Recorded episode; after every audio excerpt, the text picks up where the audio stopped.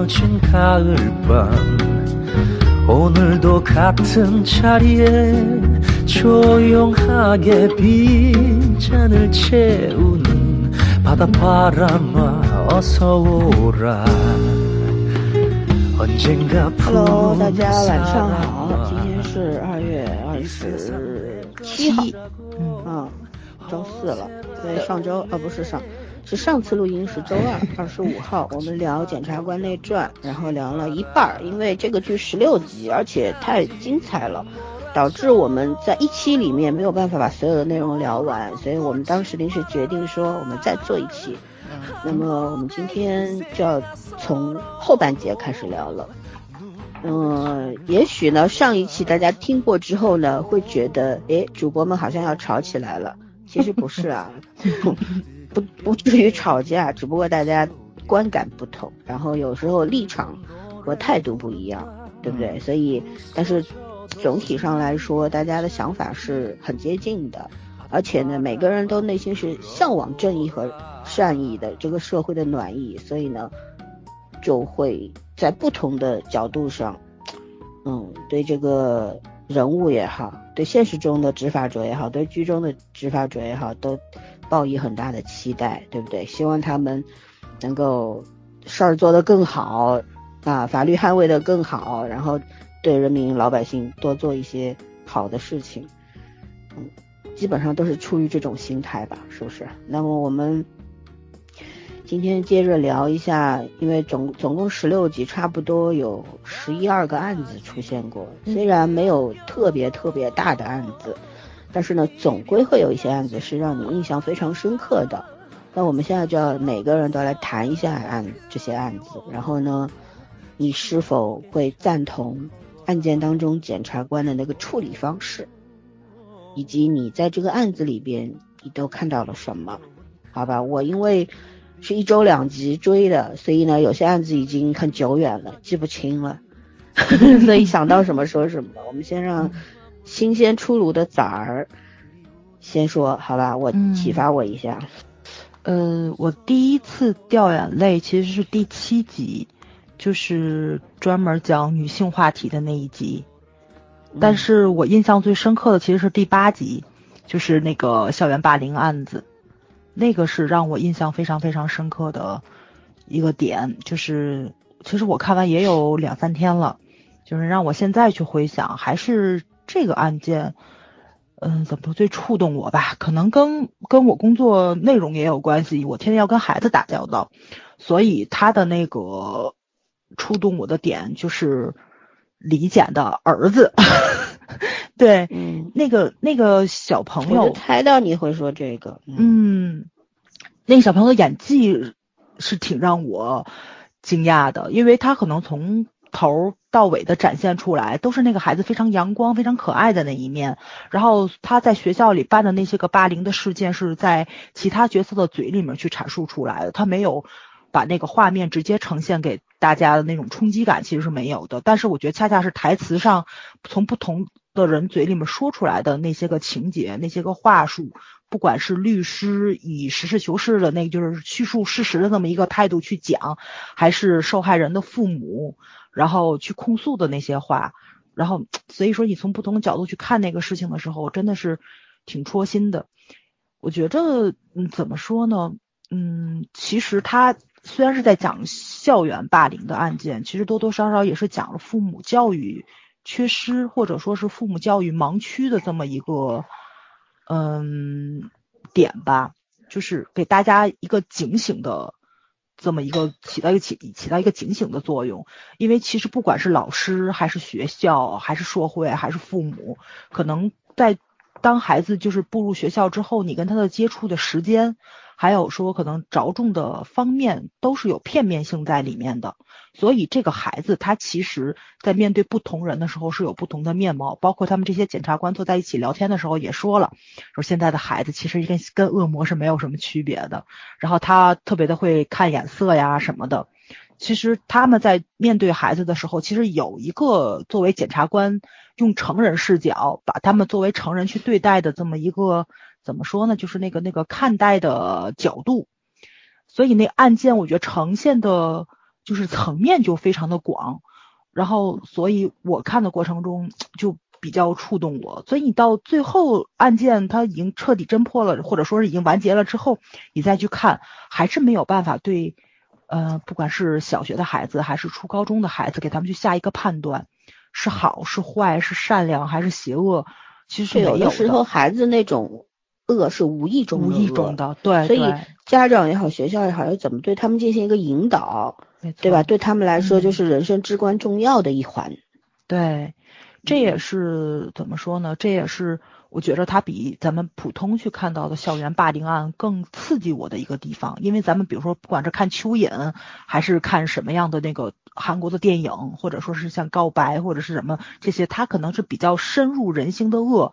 然后这些孩子是有一些知法犯法，或者说是知道自己做的事情是不对，我还要去做的这么一个态度在里面。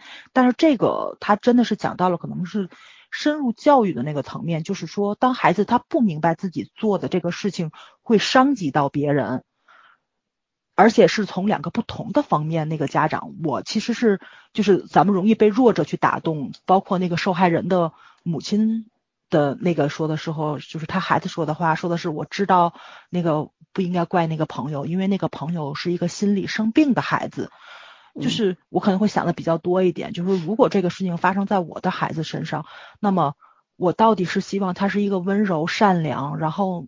比较会替人着想，比较敏感，被人欺负的孩子，还是说像这个李简的儿子这样子，是一个活泼开朗，能跟大多数人打交道，但是他就是比较强势，然后共共情比较差，然后会欺负到别人的这个孩子身上，他其实是从不同的两个维度去讲了，怎么说呢？不同的孩子到了那个社会小群体里面，他可能要去要去充当的一个角色是什么样子的？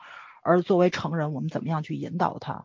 反正我看的过程中，肯定是有很大一个那个感受在，就是他没有特别的着重去讲善与恶，其实是讲了一些比较，我觉得也不叫实用吧，就是可能会引导大家更往生活化或者说现实场景上去思考的一些问题，我觉得是特别特别有意义的这么一集。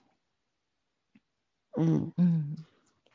其实他这个案子的角度是非常非常刁钻的，可以说是基本上我是没有见过这种角度的。没错，因为其实大概有略略猜到这个孩子可能就是霸凌这个当事人，对吧？不是被霸凌的，而是霸凌当事人。但是呢，他的处理方式非常好，一直就是跟着这个编剧的思路走，就是你看这样，我们总是说，哎。一直会站在被霸凌的孩子的角度上去谈这个校园霸凌问题，但是好像很少有人会站在这个无意当中做了恶的孩子的角度去谈。那么这样的孩子，他们未来怎么样？是直接在他们小学的时候就抛弃他们吗？把他们当成成年罪犯一样对待吗？还是说作为父母觉得他太丢人了，不管他了？对对吧？学校老师觉得你这个孩子不好，你转学吧，然后所有人都放弃他了。那么是不是对这样的孩子也就产生了一种巨大的伤害呢？因为他和成年人不一样，他所有的三观还没有建立好，等等的一切对他来说，可能只是一个是出于好奇心，还有一个就是出于强势。嗯，有时候孩子会会这样做，是因为不想被欺负，所以去欺负了别人。那么学校的态度、社会的态度，还有家长对他的引导，包括呃被霸凌的孩子和他的家长对于这个孩子的态度，对于对于这个就是理解的儿子来说，我觉得都是人生当中非常好的一课，对对吧？我们不能说每个人从小长到大都是一张白纸，都纯洁如玉的，都是很好的。每个人或多或少小时候都做过一些。不好的事儿，你比方说，我小时候我是不杀生的人，知道不？但是我小时候为了钓龙虾，我还去挖蚯蚓的，把蚯蚓套在铅丝上去钓龙虾。但但是你现在想想，我现在想，我不觉得那叫什么作不作恶。但是你站在一个，比方说人家佛教徒或者说这个的立场上，会觉得你这个人怎么从小就就这么残忍呢？是不是？你为什么活生生的去挖了蚯蚓，把它杀了，然后就喂龙虾，就为了钓龙虾。那如果这么一说的话，那我也是一个有罪的人。所以每个人小的时候因为无意识的恶都会犯过一些错，但重点是在于能够教你的那个人对你说了什么。对，我就觉得这个案子他后来理解的一系列操作，我就觉得非常棒。包括后来他儿子跟他说，其实我很。我很，你是检察官这个身份，我觉得很丢人。嗯，因为这这一集特别神来之笔，就是小孩子的眼里面，从来不会因为你是吃公呃公职的，对对，吃这个铁饭碗的，所以我觉得你有多牛，多以你为荣。反而像你这样身份的人，在我们这个孩子在学校的氛围里边，你不吃香的。对。甚至于你会给我带来很多负面的东西，并且从这句话里面，我甚至读到一些另外的信息，就是这个孩子之所以这么强势，也许跟他爸爸的职业分不开，嗯，只不过这些东西是没有表达出来的，对，可以让你留一些思考空间的，并且我为什么一直不太喜欢理解这个人，就是因为我觉得他跟他没他儿子成熟，嗯，有的时候，对，嗯，他他有这么一个儿子一点都不奇怪，因为他。自己都不怎么样，这个孩 子应该是孩子的妈妈教的好，嗯。嗯，啊，李李简真的是挺挺自由的，而且其实你其实你能看到，就是这个孩子说话，就是也不是说叫恶毒吧，我觉得就挺刻薄的，就是可能跟他爹差不多，没错没错没错，可能也是因为就是嗯，大人在他的面前。展现出来就是成人化的那些东西，然后有一些不好的，哎，就是朋友之间不小心开的玩笑，可能在他这里面他觉着无关紧要，可能就在自己的朋友之间也这样展现出来了，其实是一种伤害。就包括老森一直在群里面说，或者说跟咱们我们录节目的时候就说，人的承受承受力是不一样的，这个确实是你像有的人起个外号，大家会觉得哎我们关系好，你才会这样叫我，但是可能在有些人眼里就是侮辱。就跟性骚扰一样，对吧？你因为就是你的接受程度不一样，就比方说，现在一个是你，一个是圈圈，还有一个是普通的群友或者网友，我跟你们之间是可以随便开玩笑的，对不对？大家随便讲那些话，大家都知道没有任何恶意，反而是因为亲近才会这么说，是知道。彼此之间不会在意，才会这么说。因为朋友之间是可以开玩笑的，但你对一个网友，你那个话就不能说了，说了人家就觉得你在侮辱我，在伤害我。嗯，对，对不对？就就是不一样，就是你要尺度已经不一样了。对，但是这个尺度的把握在于说话的这个人，你要自己想清楚，你对什么样的人应该说什么样的话。没错，没错，对吧？还有一个，我提供一个另外一个角度，我觉得这个孩子其实因为李简的工作，你看他。家呃家应该也在这个镇永地区附近吧，嗯，或者应该不在首尔，对不对？因为他也本来就是个乡下人，然后呢，呃，但是呢，一定是离他工作的场所有点远，并且这个孩子一直是妈妈带着的，所以你想，一个父亲在男孩的成长过程中，其实这个作用是很大的，没错，因为你可以提供给孩子，嗯，对，还提供给孩子很多正面的榜样。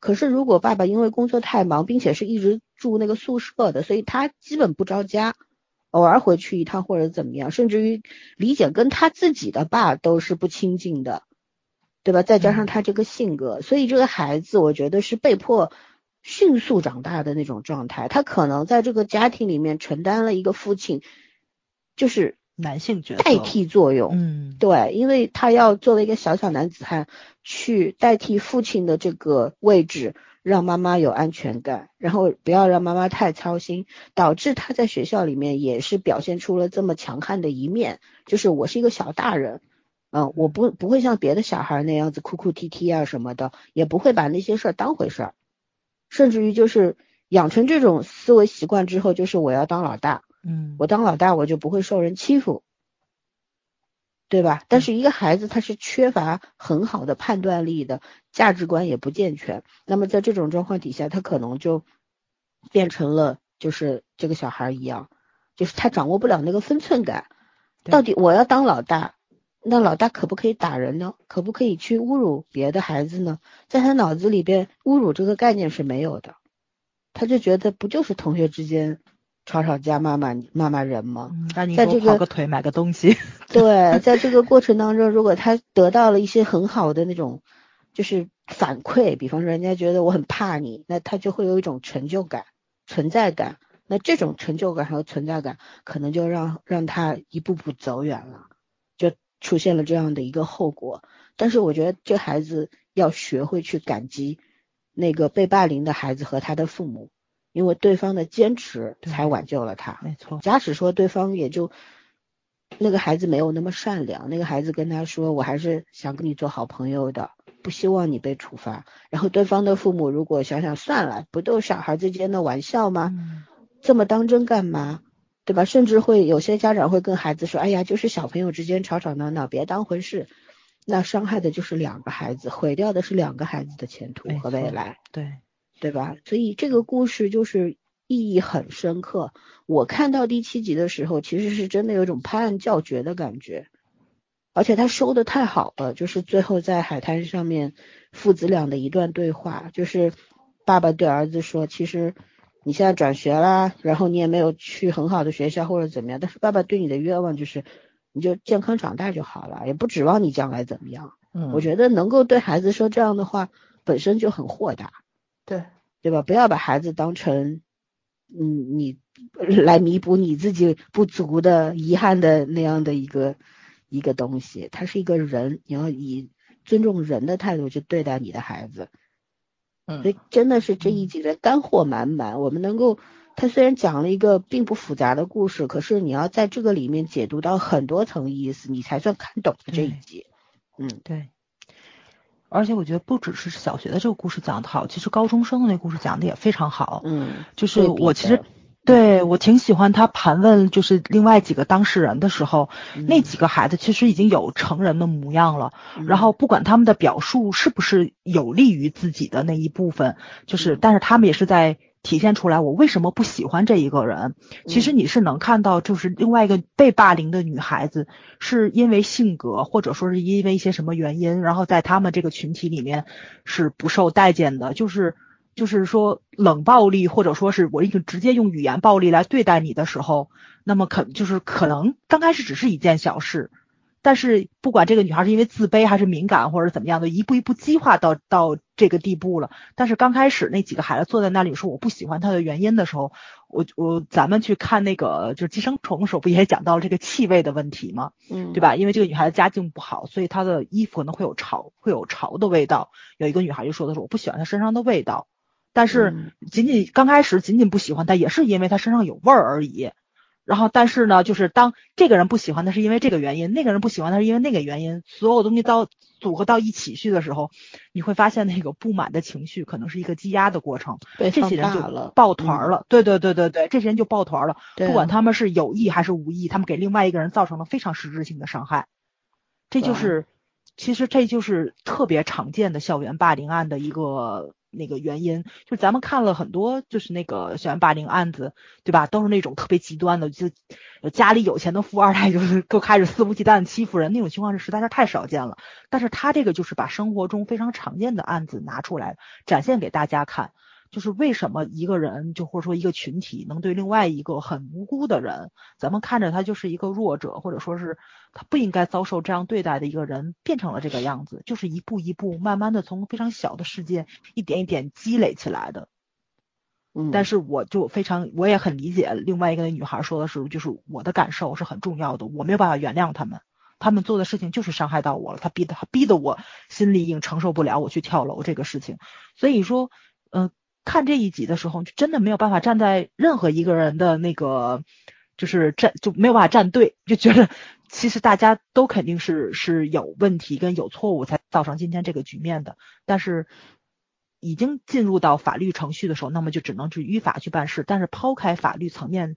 之外的很多问题，真的只能是靠自己。嗯，这一点上，我我要发表一下意见。我我不觉得早上说的大家都是有问题的。我觉得被伤害的那个人是没有问题的。对对对，他他的衣服有味道或者怎么样，这个是客观原因造成的，他改变不了，因为家境不好。那嗯，对吧？对他来说也是一个非常自卑的事情。谁愿意穿一个嗯有味道的，或者没有条件天天洗澡洗头，或者是没有条件经常换校服，人家可能有几套，我只有一套，对不对？那这个是没有办法对一个。那我觉得之所以是人类社会，就是你要对弱者要有最起码的理解和包容。他生活没有你好，可是他为什么生活没有你好？其实你要去想的问题，这是他自己造成的吗？还是他是？也是一个受害者，是被迫生活着这么糟糕的。哦，什什么叫同理心？什么叫同情心？这个是我觉得人在成长过程中必须要学会的。是的，对，所以，嗯，这些受害的孩子，他没有任何的问题，不管是那个小小李的同学，还是这个女孩子，都没有任何问题。如果有错，那就是社会的错，而社会的错是社会上每一个人造成的。嗯嗯，对，所以我觉得。就就每一集它都有两个案子讲同一件事儿，可是它有两个不同的视角，而且呢，看上去大家都没有什么大的恶或者大的错，对吧？可是对对，我们要想的是之后，就是说可能他们在高中生的阶段，他觉得这个东西不是恶，我对他我也就是欺负他，我没有。要我他要跳楼自杀或者怎么样，也出乎我的意料，我也觉得挺委屈的。很多孩子会这么想，但是呢，假使说，嗯，这个时候你不阻止他，不告诉他这个事情是错的，那么未来他会变成什么样的人呢？他一定会变成对这个社会、对其他人造成伤害的那种人，会变成真正的恶人。那我们说教育，教育的目的不就在这儿吗？对不对？嗯。现在有啥要补充吗？没有，没有什么需要补充的。我觉得，嗯，这个里面最好的其实是，我觉得这个故事里面最好的是家长的态度，就是说，呃，我我指的是理解的态度。真的，我觉得处理的最好的反而是就是这个爸爸，因为我真的觉得很多家长做不到他这样。嗯，其实他也很很也很克制，但是他真的是有在反省自己。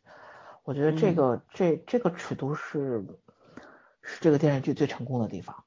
至于它的细节上怎么处理，那可能是剧情和演员的演员的问题，就是会有不同的表达方式。但是这个角度上来说，它真的是非常非常的优秀。嗯。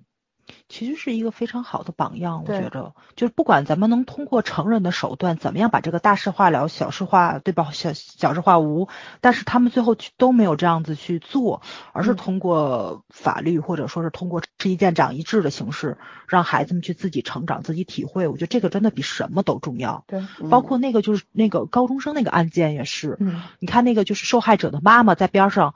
他也是以安慰女儿的形象出现，但是他从来没有插过话，嗯，都是让女儿去做做决定或者怎么样的。包括所有的检察官在审那些个当事的那那些个施害者的时候，去言语上教育他们的，也都是以成人的态度，对吧？嗯，你哪里做的有不对的，你需要去改。你站在另外一个角度去看这个问题，你怎么样去批评指教他们，都是以这个角度走。确实是所有的大人都是大人的样子，嗯。这个是非常重要的，对。但是我真觉得很多孩子可能遇上这种事情是没有办法遇到这么成熟理智的大人去告诉他们到底哪里出现了错误，怎么样去改正，这个是挺难的一件事情。对，这一集就这一集看的我是很有感触啊。但是我真觉得是虽然很现实，但是也挺童话的。现实中就是这么就遇上这么好的成年人，能给你指明一条道路，很少见，真的很少见。也挺多的，就是我觉得父母的素质其实也是根据自己家里边上几代人的素质决定的。我们不能说只看到那些比较差劲的父母，其实优优秀的父母非常多，要不然为什么会有优秀的下一代呢？对吧？我以前别这么想的。嗯，那我觉得你是从一个极端到了另一个极端。所以这是你自己需要去调整的。但我在我的眼里看来，我是觉得这个世界上优秀的人比差的人多得多，我们才能够维持这个世界没有变得更坏。它好不到哪儿去，但是它至少是由这些好人、这些优秀的人去维持它没有变得更糟糕。嗯嗯，是不是？呃，只不过可能我们能够窥看、窥探到的这个。角度太小了，能看到的层面太少了，仅此而已。我们属于还是阅片量不够多。呃，还有一个就是，我们还太年轻，我们还没有饱经风霜。我们不是永远十八 岁，你去哪饱经风霜？看过的 人间百态还是太少了。嗯对，好吧，那我们圈圈来说说你喜欢的。我觉得这个剧有一个有一有一集设计的特别巧妙，在你说稍微响一点，嗯声音有点小。我就说，我觉得这个剧设置特别巧妙。有一集的开头，我完全不想到它会是往后是这样写的案子，是那一集职场女性骚扰案。你们还记得那头开那集开头是是怎么表现的吗？就是一开始的时候，就是那个女生，就是那个什么女女女组长还是什么的，一开始是那个是首席的家里面，首席的嗯太太先起来，那会儿六点吧还是几点？啊，他们提的那她叫她表，吃饭。嗯对他起来做饭，然后是那个吴检察官，就那个女检察官，她带两个孩子睡觉，刚起床，然后嗯是，嗯，然后是车检，车检那会儿已经是七点了，应该是七点了还是七点十五忘记了，然后车检起床，但是他只重照顾他自己嘛，所以，嗯然后我一开始就想着我说，因为那个时候还没有案子，我还说这一集。就我得感慨，我说你看还是单身好吧，就是不管是要照顾丈夫还是要照顾孩子，你你起的啊时间就早得很。你说这个我想起来了，嗯后来说的是那个什么，是世界上有检察官，有女检察官，对吧？啊对有服务员，有女服务员，然后这有有有我对这台词很有印象，对对对到最后就是不应该分男女，而是他们只他们是一个整体。嗯是，对，然后就是一开始是这样，后来就是又又又又又接又到了李检，然后李检是早上，因为他和那个就是那个叫实习的那个见习的检察金检金检，他们两个就是你看女性和男性的早上起来本来这个流程就不一样，然后嗯那个加上他那个那个你的职责、你的家庭角角色不一样的话，你就会承担很多很多事情。这这但是这不是额外的事情，这也是你自己的事情。然后中间就开始进到那个职场性骚扰案里面去了。我就觉得他这个这个对比整个很巧妙。当然，这个前半部分还有一个就是他那个吴检上法庭的时候，因为孩子病了嘛，一直包括头一天也没休息好，然后就有点跑神儿，就导致他那个明明应该是一一审可以胜诉的案件，好像是败诉了还是怎么回事未必一定胜诉，但是他明显在那个上面没有做好。对，然后就是造造造造成了这个结局，然后还被车检指责了嘛，就是意思就是说你、你做不好，嗯，那个什么家庭管不好，不然后就不应该来上班，对，嗯，后面那个职场性骚扰案，其实我觉得那个是一个很现实的东西，但是那嗯个故事没有很特别，可是那个故事放在这个集里面就很特别，那故事其实很短，就是这个女的来。呃，她是那种就是真的是在大马路上，你看她用了很多，包括那男性检察官，包括那个手机跟他不小心碰在了一起，对，他都会觉得微动作，对他嗯会在无意中，就他对这个人没有任何概念之前，他都会觉得，哎，这个女的是属于那种可能水性杨花的。呃对对对男对男人很擅长啊，或者是怎么样的，他都会有这种预判。然后就包括后来这个女这个这个女的自己也说，她为了在职场上顺利一点，职场因为她入职场入的嗯很晚嘛，她没有经验，然后他为了顺长得又其貌不扬，按他原来的话说，然后就为了可能呃顺利一点的融入这个职场以后，他就开始各种各样的整形，然后可能是越整形越受欢迎，但是他发现他欢迎以后跑偏了，就他自己都觉得跟他当初的那个期望值是不一样的。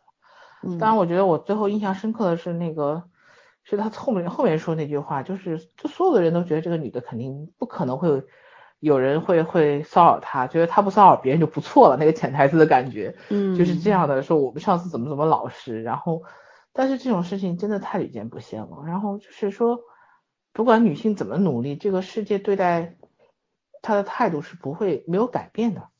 嗯，就是说这个不管是职场还是男性，就是看待这个事情的角度是没有变化的。当然，这个这个故事最后可能呃本身也没有什么进去什么很多水花，包括早说的最后那段话，就是有什么呃有有有有战士，也有什么有有有当兵的，也有女兵，然后有同学也有女同学，那段话是写的很好的。可是呃我我其实很感慨这集是在哪，一个是它这个整个整个集的设置就构造，到最后的时候，不是因为他为了那个就是这个吴检累病了嘛，两个孩子都病了，他也累病了，累病了之后，然后她婆婆也指指责她，她就是很伤心，很很又很恼怒那一集。她老公从首尔回来还是从哪回来，她也她也不回家，然后又跑去跟这群男的就吃饭喝酒，然后送到医院，结果半夜又跑回跑回公跑回单位去复印那个第二天要用的材料。她这一失踪，搞得整个他们二部鸡飞狗跳的，帮着带孩子的，去找她的什么都有，但是就是特别。做了一个，我觉得做了一个对比是，你看车检和那个李检去帮他带孩子嘛，然后最后把把车检觉得很容易的事情弄得鸡飞狗跳，脸上还挂着那个小孩的那种像吃东西面糊一样的东西，然后他也会搞不定孩子，所以就是后来他为什么会对吴检有个态度上的转变？其实车检是个不太容易情绪化的人，但是他慢慢的转变就是通过一件一件事情，这基石打得很好，他就确实是承认。呃，不是所有人都擅长这种女性所谓女性应该擅长的事情的，就她她也是很厉害的女性了嘛，对，但她并不擅长这件事情，所以她也觉得别人是很不容易的。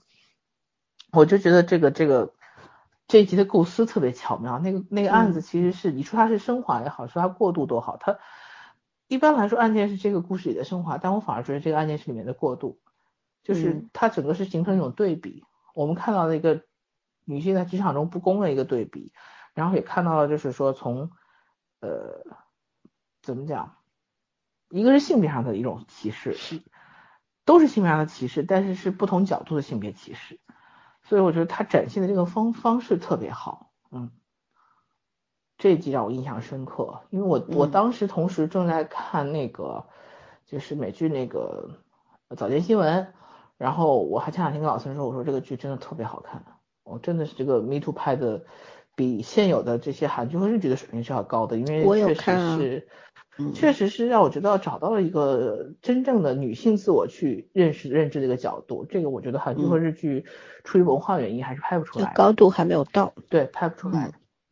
然后，所以我就对这一集的印象非常深刻，我真的是觉得感受到了性别歧视这件事情，因为之前我们很多认知上是一种理性层面的一种很单薄的认知。就是我们知道这种情况是存在的，甚至于你自己在职场中你是碰见过的，但是我们可能都会理所当然或者轻描淡写就让它过去了，因为他没有觉得让你受到足够的伤害。说白了，尤其在自己身上的时候，你可能在别人身上你会你还会看得很明显，可是碰到你的时候，你下意识的会觉得这件事情可以过去的原因，是因为你也是站在认同者的角度上，或者是你可能不去想这个问题，就是自动屏蔽这个问题。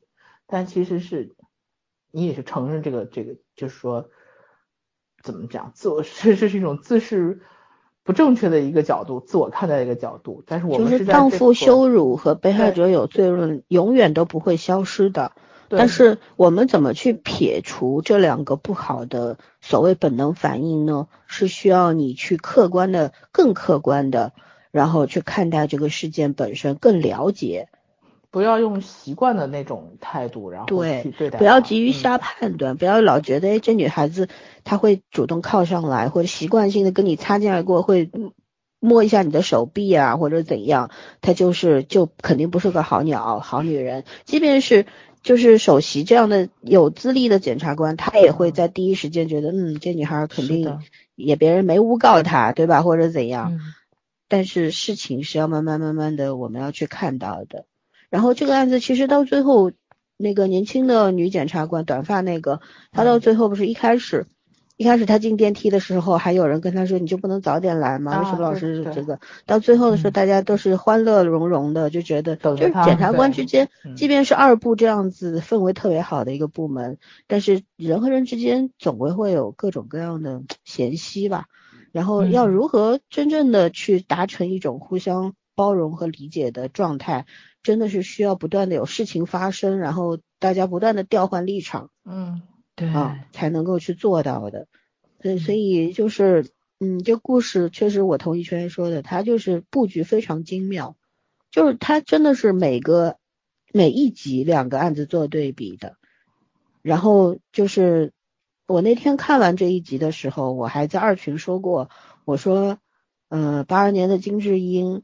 两个小时没说清的故事，人家四十分钟就分钟说清，没错，对，嗯，我就是看了这一集第一次哭了，就是那个谁，就是那个个职场那个女性在那儿跟那个检察官说的那一段话，嗯，她其实我觉得那段话说的就很平静，但是她真的每一句话都特别特别的戳我的心，因为我觉得可能是所有在进入职场的女孩子都面临过这些问题，有一些问题你觉得可能无关紧要，我退让一下，或者说是我可能懦弱一点，我大家都舒服，那么我就闭嘴，或者说是我忍让，都有这个时候。我没有，那我对，我肯定也没有啊，但是肯定是有，是是有女性，大多部分女性都是这样过来的。因为我很多就是以前嘛，我就比较冲动，有时候听朋友们说，我就觉得这事要搁我身上不干了，拍桌子或者是怎么样的，他们都没有。但是哎，现在就能理解嘛，对，都听多了就明白了，就是人的性格是不一样的，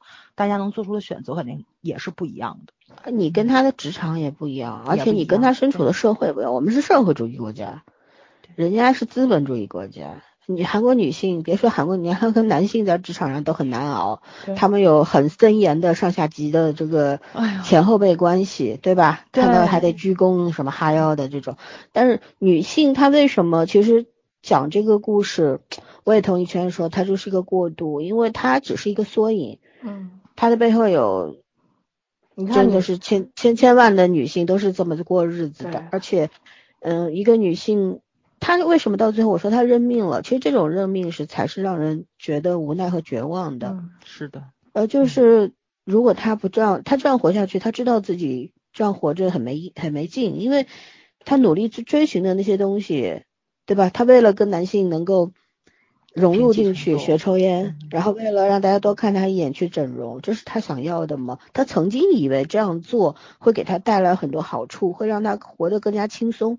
可是到最后，他知道哦，这些东西并没有给我带来，他给我带来好处了，可是他没有让我很轻松，反而让我很嗯沉重，甚至于让我变成了一个别人眼中的荡妇，嗯，这值得吗？对吗？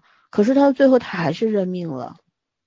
这其实到最后讲的就是一个抉择的问题，你选什么？其实我我我不知道，我现在讲这个笑话，就讲这个段子合不合时宜啊？但嗯是真的我要说一下，可能是观念的问题。这这个段子是真事儿，还而且还是跟咱群友有关系，因为我们两个都混欧美圈儿嘛。他就这两天发给我段子，我们两个人已经乐半天了。是什么呢？就是嗯，大家都知道咱们日韩圈的粉丝，或者说是现在咱们内地的娱乐圈的一个粉丝吧，就对某些文章或者是什么的就非常的敏感。受不了，所以呢，什么 A O 三啊、老福特不是有举报功能吗？嗯。然后据说好像是今天有一个粉丝给一个专门写小黄文的那个作者留言是：“我祝你天天有性生活。”然后这帮混欧美圈的人就已经集体高潮了是说吗？对，哎，没没没没有，就大家纷纷转发，觉得这是一个非常美好的祝愿。哦，然后呢，就是对我不，我们欧美圈的人的观念就是觉得性这个事情没有什么，好不好？但是，但是在在可能在咱们亚洲的这个圈子里面，就是觉得性是侮辱性的东西，我拿这个话是在侮辱你，所以他才会把这个话说出来。我真想问，这是然后呢几零后的观点？然后呢，我们今天就又就看到了微博上面就就是有就是有一个粉丝的教程嘛，嗯不是叫教程吧，可能就是一个定律式的东西，就是说不要跟欧美圈的人撕，你是撕不过他们的。你如果用黑历史来攻击他们，谁的墙头没有点什么吸毒入狱的经历呀、人家不怕的。如果说你用性去侮辱他们，他们也是不在乎的，因为他们走的是欧美那边的这种路线是吧性观念，嗯，对，比较开放一点。然后呢，你什么是诅咒什么乱七八糟的事情，然后你去说他们，他们也是不 care 的，人家墙头多得很，倒了一个还有七百九十九个呢，就就就这么个意思。然后当时我们俩就在那儿乐了半天，其实就真的是东西方的观念上是很不同的。咱们咱们现在这边就是所谓的荡妇羞辱的东西，不还是觉得性这个东西很肮脏吗？尤其这个肮脏的东西在女人身上体现的是淋漓尽致，就是。就是大家虽然也觉得男人三妻四妾，或者说脚踩两条船，或者说是婚内出轨这个事情很恶心，但是他往往侮辱的还是成为小三儿的那个女人，这个东西还是不会放到男人身上去的，嗯，所以还是观念上的问题。对，就是是观念性上的问这个东西题。对，东方人这个五千年的性压抑不嗯是假的，是真的。我那天看那个就是我觉得我以前看欧，就是看亚洲电视剧，我从来没有想过这个问题。就是我那天看那个早间新闻，我也在看，就是最后那个女孩，她其实是被上司，呃，也差不多算强奸吧，但是她当时没有反抗，而且事后得到补偿了。但问题在于，就是说，就是后来很多人就是就一直就是他活在这种压抑里面，最后自己等于是又嗑药又喝酒，就就意外死亡了嘛。但是他一直活在精神压抑，说白了其实就是周遭的一种压力，他会觉得，包括侵害他的人那个人都觉得你你拿这件事情当交易了，你你最后获得好处了，是你自愿的。对这个，但是这个跟自愿是没有关系的。这个如果是我觉得这件事情就是，如果是我这个女孩找上他要求这样做获得价值，这个是另外一回事儿。但是这个并不是，这还是属于他说白了是诱奸行为，然后他利用这种权利，然后去。摆平了，最后摆平了这件事，是，就是我觉得男人在这种事情上对这个女孩女孩子，包括女性本身对这个女，就是对这个女对这是这个死掉这个女孩子的这种看法是有问题的。就是如果你把它转换成男性视角，比如说这是我下班陪老板去打高尔夫球，或者是陪他去吃饭，哪怕陪他去夜店，对吗？我哪怕去给他系鞋带，我顶多会觉得这个人就是说没有自尊心或者不知羞耻，但是我不会觉得他。有其他什么问题？就是大家很理解说这是就是等于是职场中的一种一一一种生态生态生态正常的。但是如果换成女性呢，就是说，第一，他我会觉得他这是一种利益交换；第二，我会觉得他这个人人品有问题，站在道德制高点上去审判这件事情，你不可能把它整只当成一次简单的交易，你会从此以后对这个人的人品判断有问题，甚至于是羞辱。对，就现在问题很大的就是。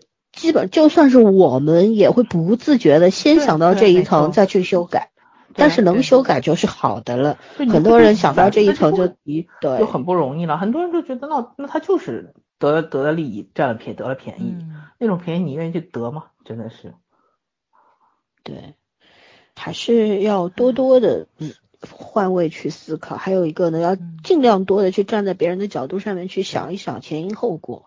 更多的去理解包容，还有一个我觉得就是观念这个东西太重要了。我也可以插播两个笑话。第一是我们讲那个风风风，那个韩国的，嗯，就蒙智的那个电影，电影，你们记得一共才七条还是九条评论吗？有一个人说祝你们三个都被出轨，不好意思，我们现在都没有老公，没法被出轨。对，难道我们讲一部关于女性对性比较有开放认知的电影，嗯，是什么罪吗？对对不对？嗯，就他们在他们这种人眼里，就是拍这种电影就是有罪，女性就是有罪的。你聊这个电影，你们就活该被出轨，就不就这个样这个想法吗？对不对？说穿了，还有一个事儿，讲八二年金智英的时候，评论区也有个男的留言说，呃，你们一张嘴就说这是个男权社会，我要举报你们。后来我在下面回了，我说欢迎举报，不会的话可以去问客服。你举报什么？你不不认为这是个男权社会吗？这是个女权社会吗？女权社会还容得着你在这儿哔哔哔吗？对不对？你就是一作为一个男性，你连自己你得了好处得了便宜，你还要卖乖也就算了，你连最基本的常识都没有，还听什么广播呢？呃，所以就是有很多东西是出乎你意料的，有些人就是出乎你意料的低劣，你有什么办法呢？你只能。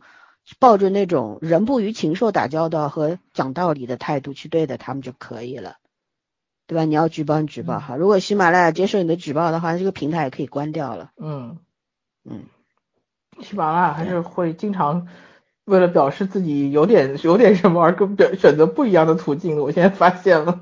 对他们这个爱态度特别暧昧。对，老玩擦也是现在也学会擦边了。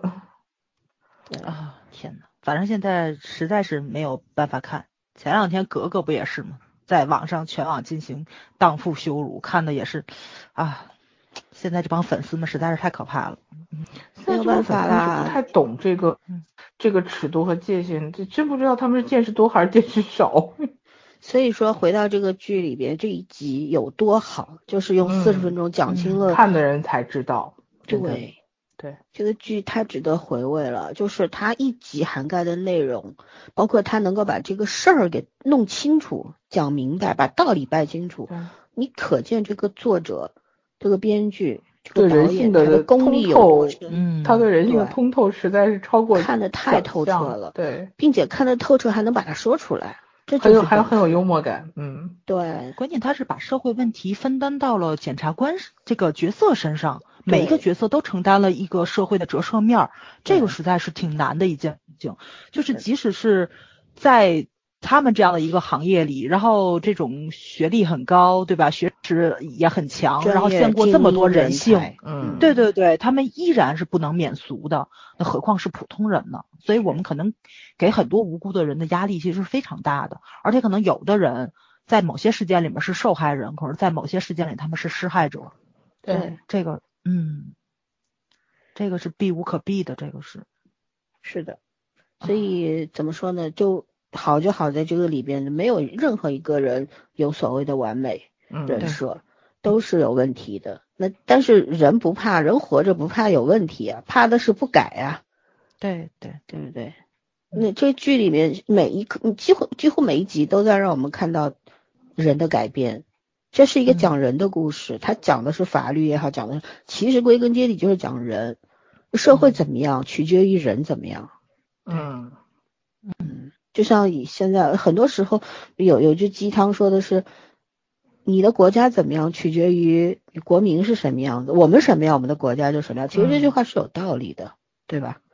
嗯嗯，好吧，那这案子讲完了，我也我讲一个吧，我讲一个，呃，第九集，就是单雄李简 这是把我最喜欢的三集全讲了，啊，把手办给把把手办给弄废了是吧？然后把胶水糊上之后，就在那边一一一直就非常忐忑提心吊胆。啊，又想掩盖过去，又觉得良心不安。后来呢，也是通过什么了解的，了解这个金简他起诉了这个，就是自检了一个案子，就是他被骗了。嗯那这个嗯里边就涉及到网游和网络世界上的那种所谓的诈骗吧。你这个性嗯质其实已经构成了刑事犯罪了，对吧？但是你说那女孩子她也挺无辜的，因为她拿到这个装备确实涨价了。对，那么我按照原来四十四十万斤卖给你，还是按照后来的六十万斤卖给你呢？嗯对不对？她觉得她没有错，因为装备涨价，我不应该这么便宜给你。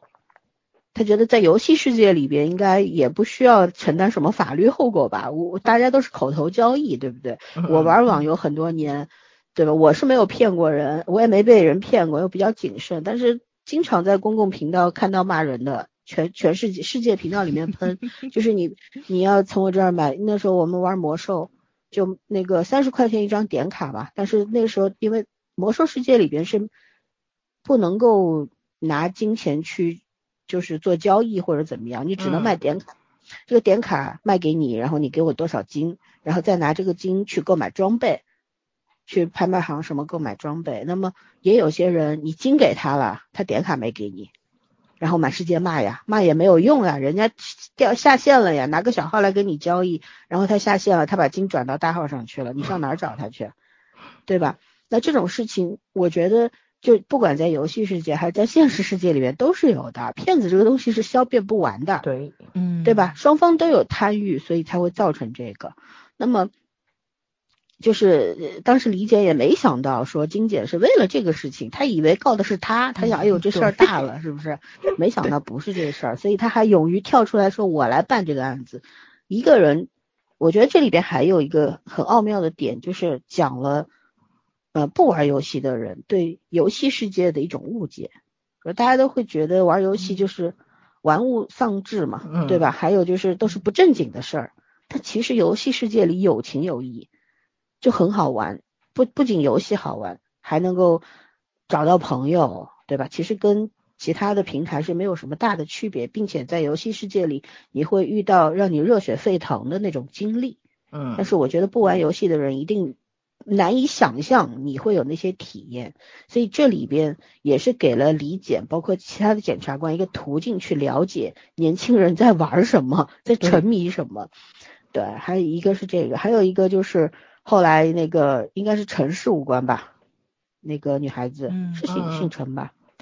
啊，关于这个陈事务官的真正的游戏世界啊，郡主的君主的嗯那个身份暴露了 啊，一个沉默的女孩子，她在现实生活当中不起眼，沉默寡言，然后很有原则性。可是她在游戏世界里面是王，谁能想象到呢？就是可能就是你联想一下，你今天在地铁上碰到的一个普通的人，他也许在你不知道的领域里面，他是非常杰出的，对吧？但是那他在那个领域又是你不 care 的，你觉得那个东西算什么？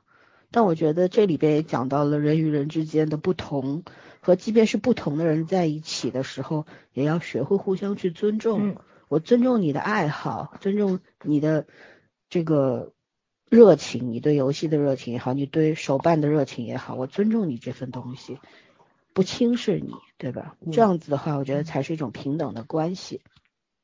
还有一个，但是他不是这个案子里面也对比了那个黄黄斧头嘛，就是那个 呃会背法条的老头是吧？那个职业的那个什么啊，跟咱家职业打假差不多，他是这种职三巨头之一黄斧头。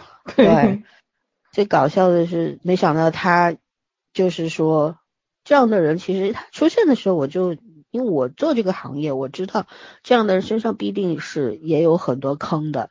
因为他拿这个东西去敲诈勒勒索的话，肯定也会造成对其他个体非常大的伤害。嗯，后来呢，所以说在这个剧情里面出现说他还逼死过人，对不对？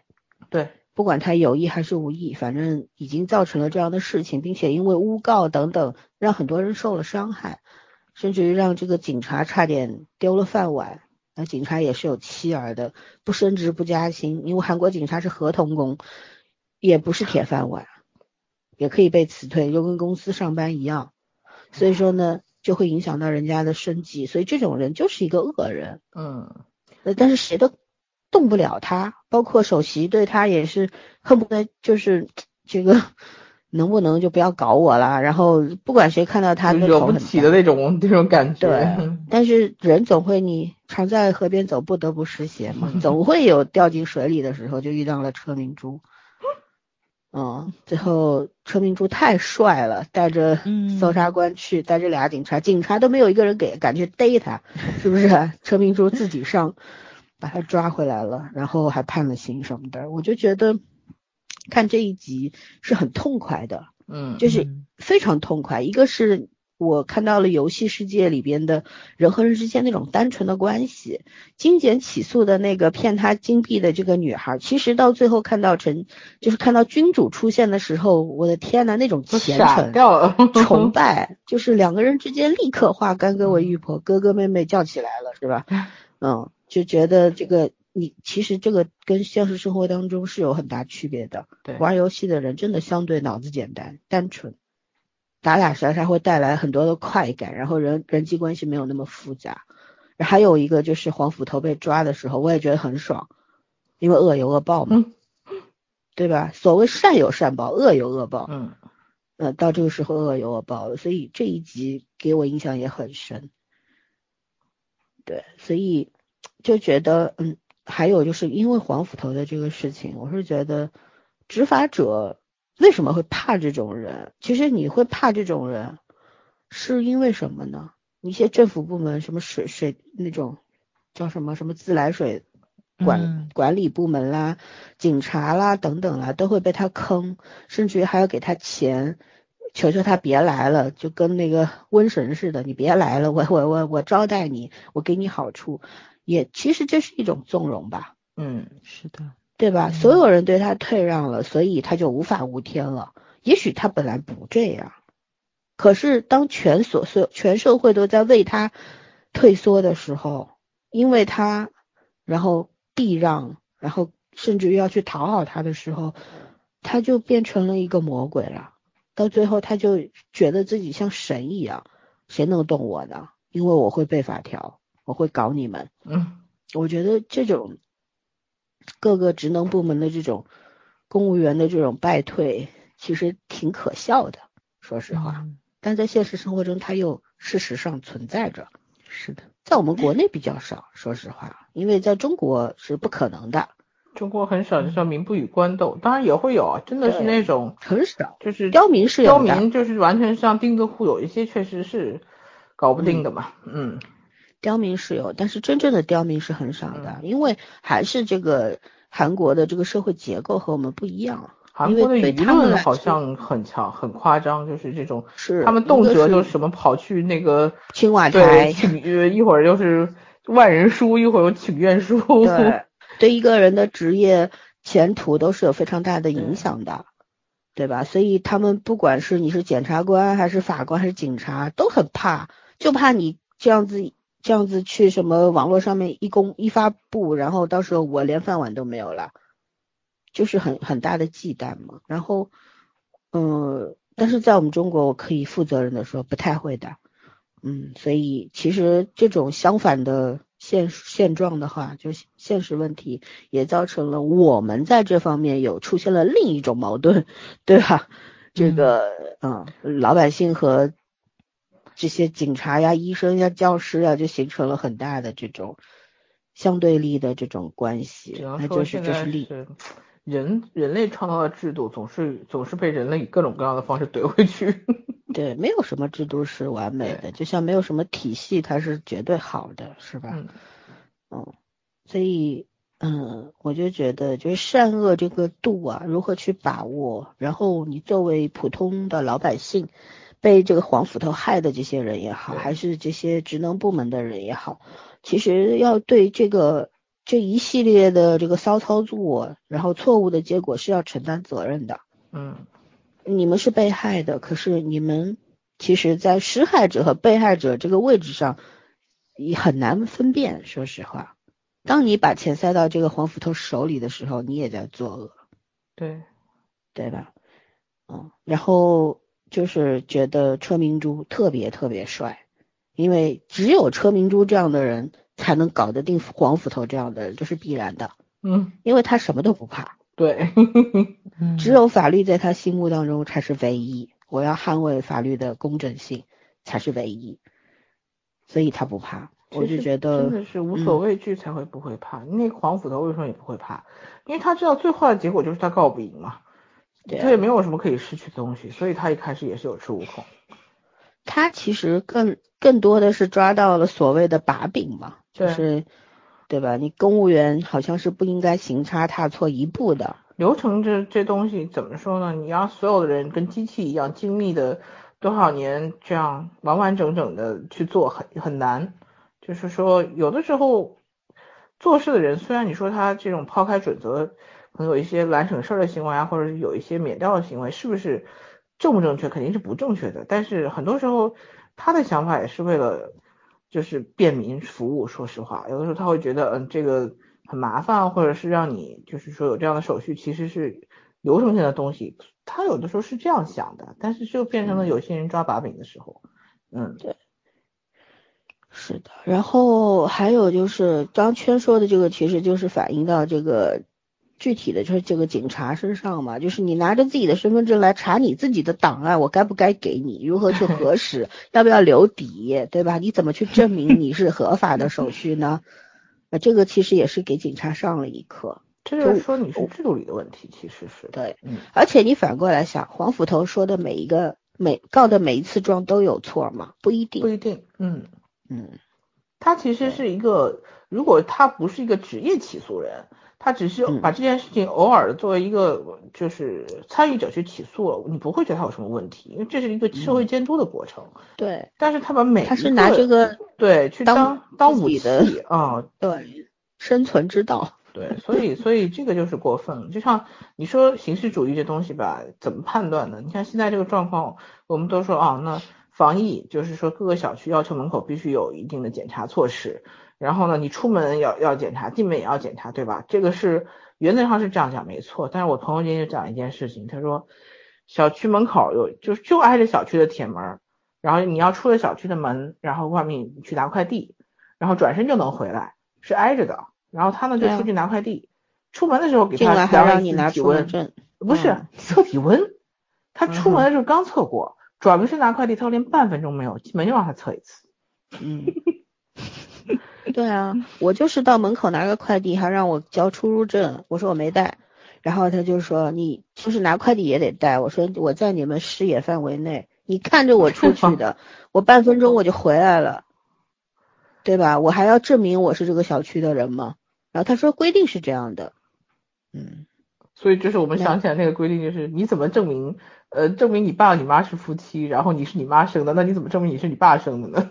我一直觉得规矩也好，规定也好啊，在这个国家的体系里面是必须要有的。对。可是我觉得什么叫以人为本？什么叫人性化呢？为什么规矩之外还得有人性化这个词儿？法理之外还有人情呢？就是要让人类不要冷冰冰的，像个机器一样，对不对？假使说作为这些监督的人、执法的人，你失去了对人人性上的关怀，嗯嗯，这个那那要你干嘛？搞机器人不就好了？比你稳定多了。嗯，对呀，嗯，对，问题就在这儿，所以。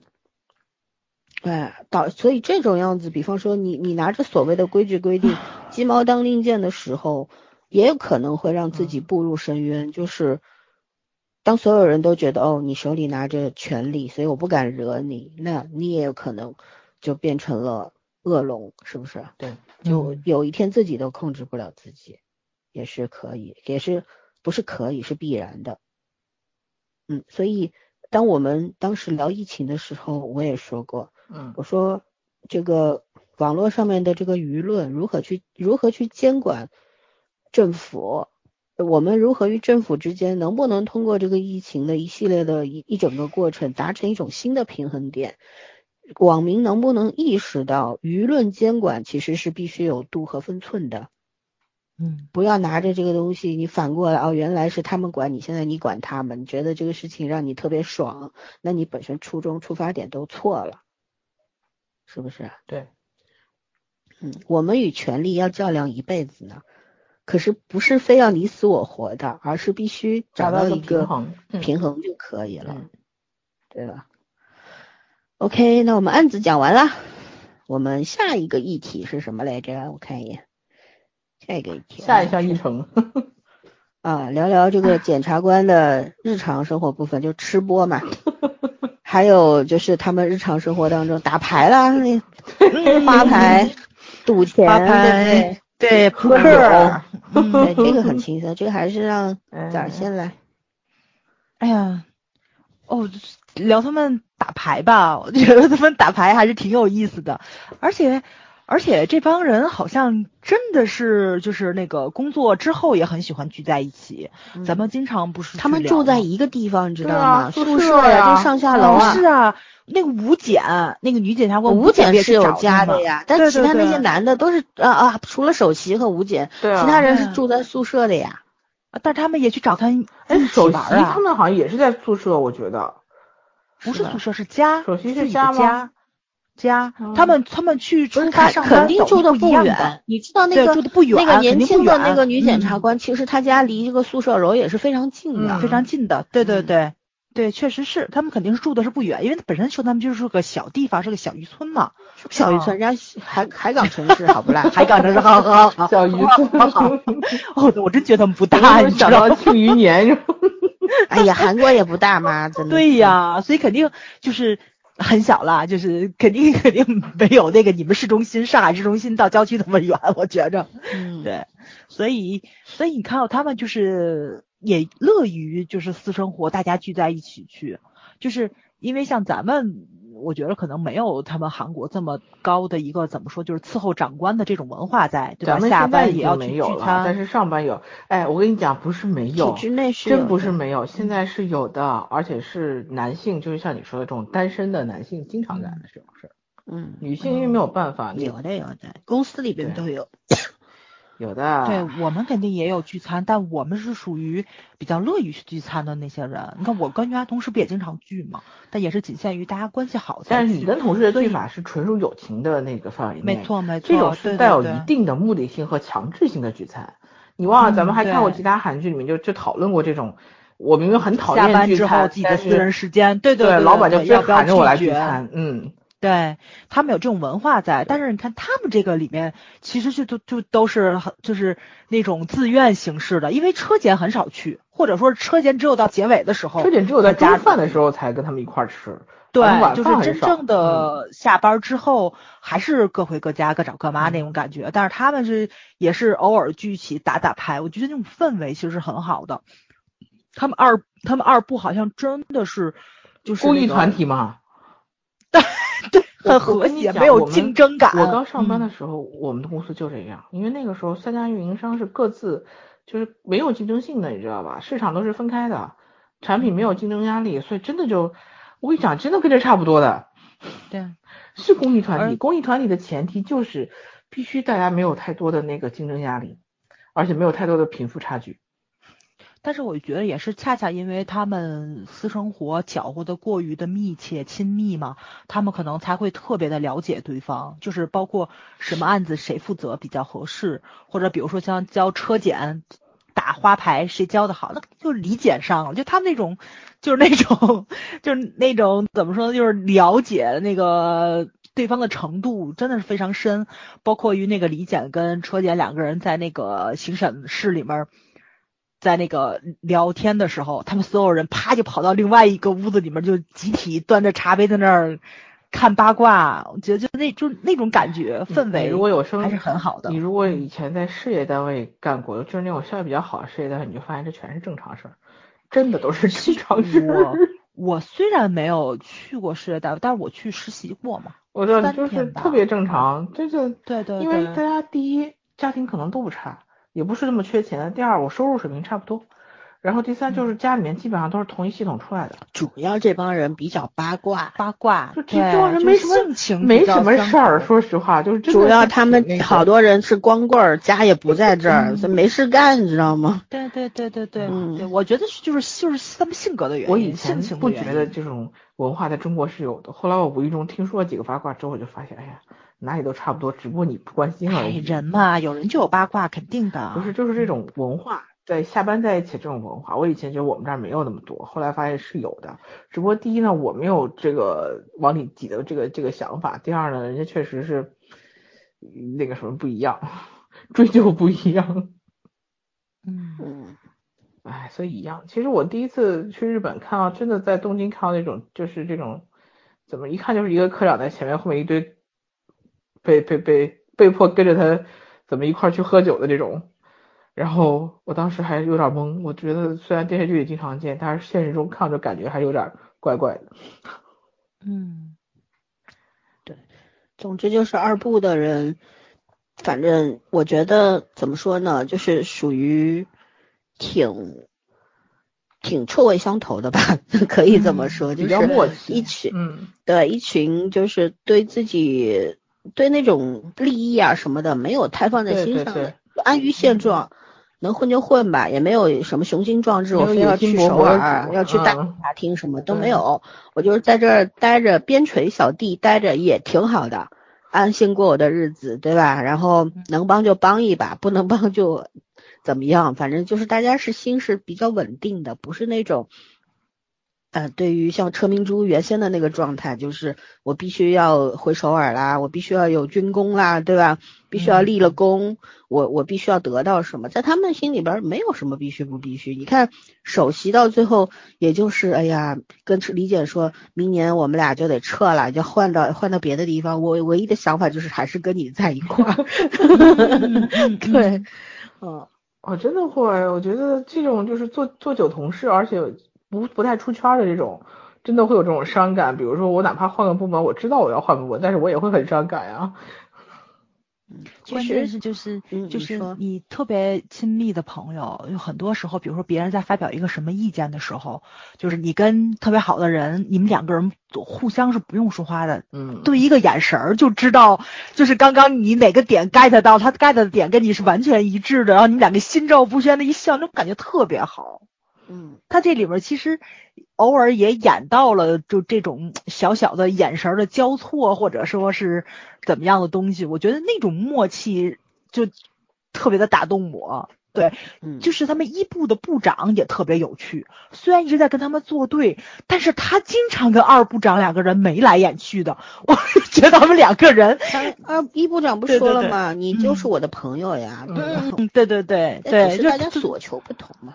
没错，没错，但是那个你别管所求一样不一样，但是不妨碍两个人还之间是有感情的。有这个关系，当然也典型的应该有相爱相杀嘛？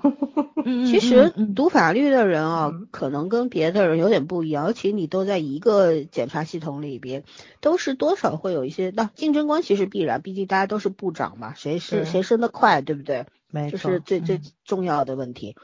但是还有一个是什么呢？就是除了这个之外，是有同僚之情的。你像我们学法律的，我们学校出来的遍布华东六省一市的公公检法，只要是说，哎，你是哎你这学校的，OK，那就是师兄弟，就对你是有多一份情感的，这没办法。嗯，但如果你是别的学校的，就嗯啊、好，就这样，也不会说给你过多的关注或者怎么样。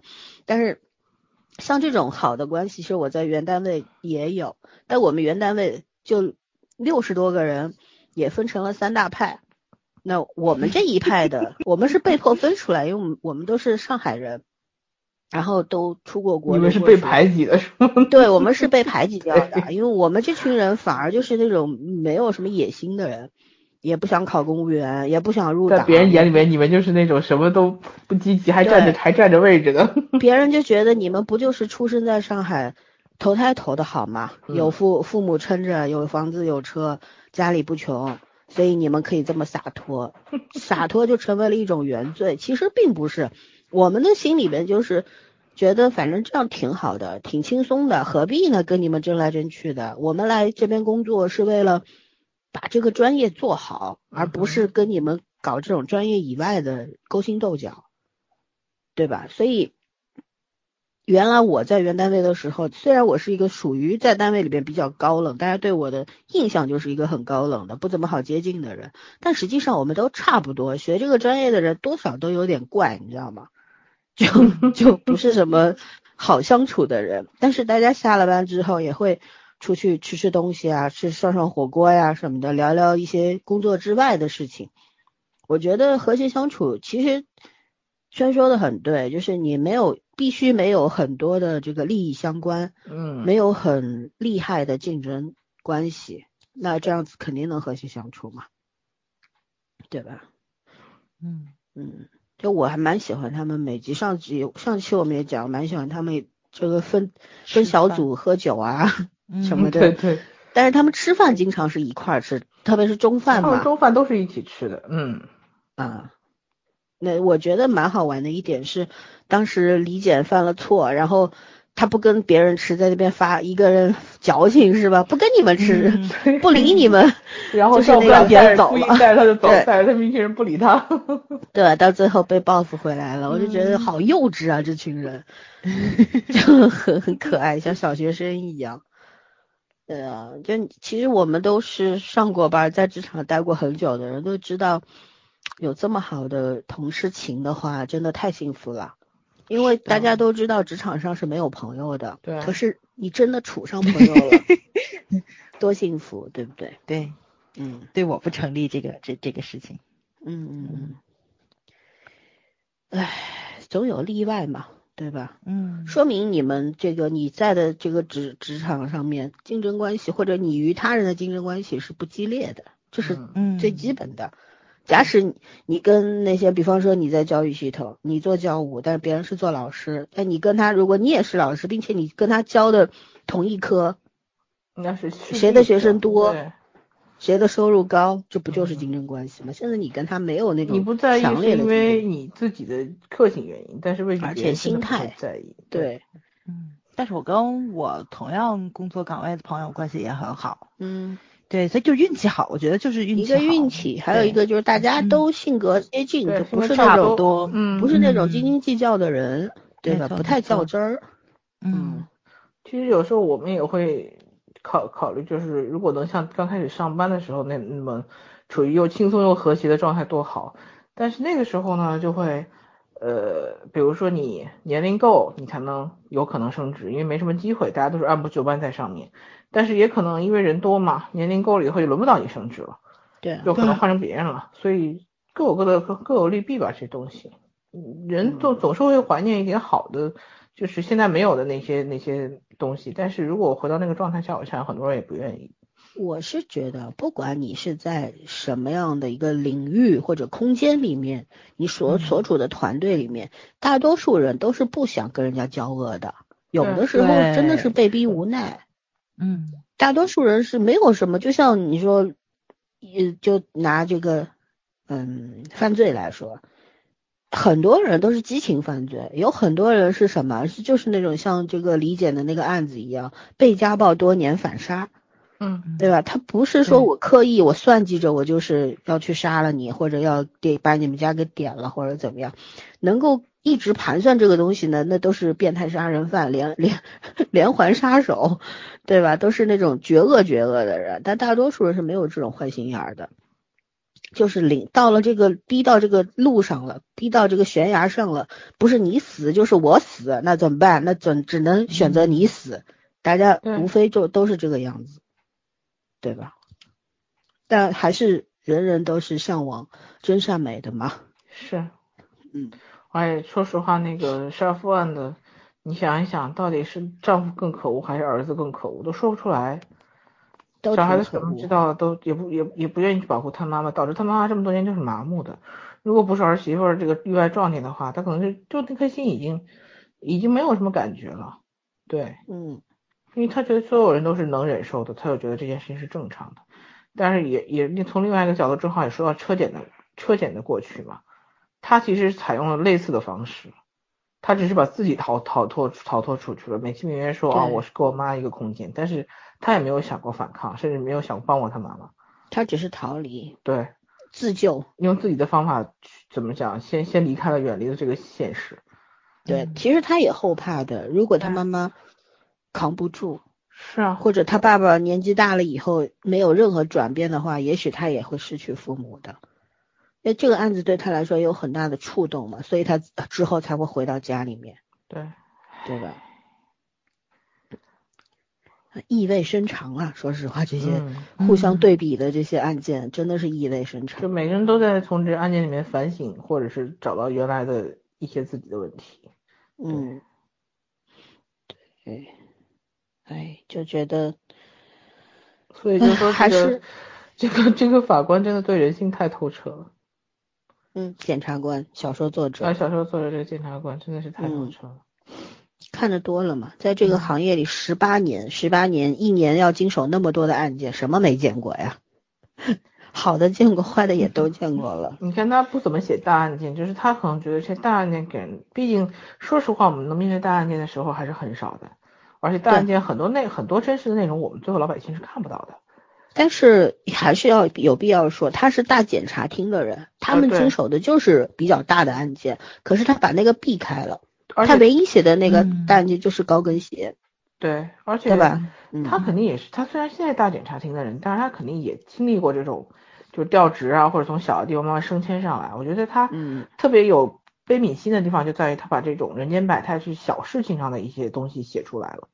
嗯，嗯而且我觉得他就是以大见小，通过那个鱼尺，就那把尺子也讲也讲了这个道理嘛。嗯对你不管是摆着把它供起来，还是用它去撬瓶盖儿，它那个本质是没有变的，其实跟法律是一样的。我想起来那。个，嗯他那个尺子的主人说他拿去撬瓶盖儿的那个理解那个表情，我当时表情对，于晨这个表情简直太好了，得意的不得了。